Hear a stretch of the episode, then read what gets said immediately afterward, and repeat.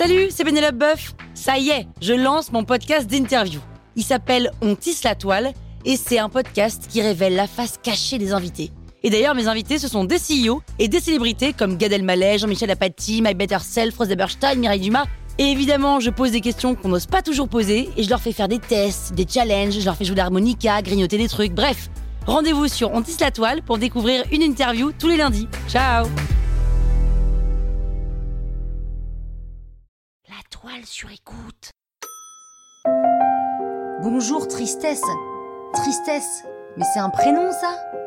Vous écoutez Krusty Book, le podcast qui résume les livres en vous spoilant le hook.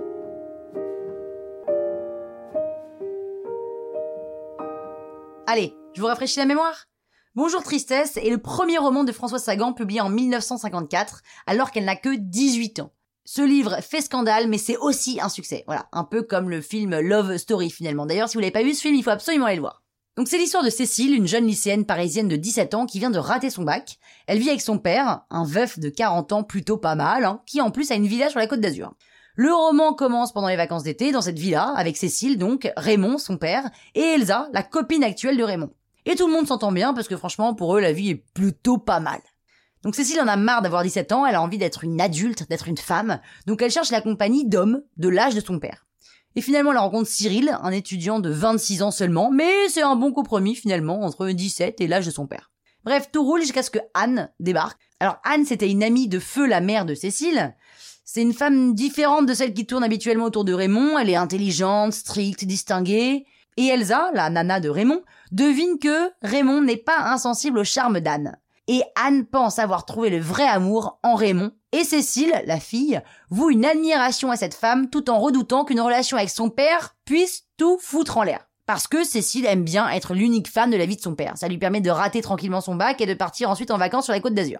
Et effectivement, la présence d'Anne fout un peu la merde puisque Raymond et Anne décident de se marier et Elsa, la meuf de Raymond, doit quitter la villa.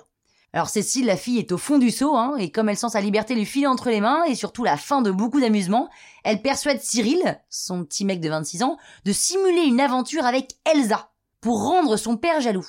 Et ça marche Raymond est dégoûté de voir son ancienne maîtresse tourner autour d'un homme plus jeune. Alors il fait tout pour la récupérer. Et le plan fonctionne puisque Anne surprend Raymond et Elsa, ce qui l'anéantit complètement. Donc Anne quitte la villa et elle se tue dans un accident de voiture. Sauf qu'on sait pas si c'est véritablement un accident, mais bon. Et là, Cécile et son père sont inconsolables, mais surtout, Cécile a honte parce qu'elle se sent coupable de ce qui est arrivé. En même temps, euh, elle y est pas pour rien. Mais la vie reprend son cours, à la différence qu'un nouveau sentiment vient de naître dans le cœur de Cécile. Je cite, Sur ce sentiment inconnu dont l'ennui et la douceur m'obsèdent, J'hésite à apposer ce nom, ce beau nom grave de tristesse. Ce roman se vendra à plus de 2 millions d'exemplaires, mais c'est Sagan surtout, Sagan qui, est une femme libre, désinvolte, la reine de l'excès, des casinos, en passant par les champs de course, une icône de Saint-Tropez, de Saint-Germain-des-Prés, une femme qui aime les voitures, l'alcool, la fête, un mythe malgré elle qui portera sa légende comme une voilette. Oh là là, je suis poète Bah voilà, maintenant vous pouvez faire croire que vous avez lu le bouquin. Croustille, hein? Toile sur écoute.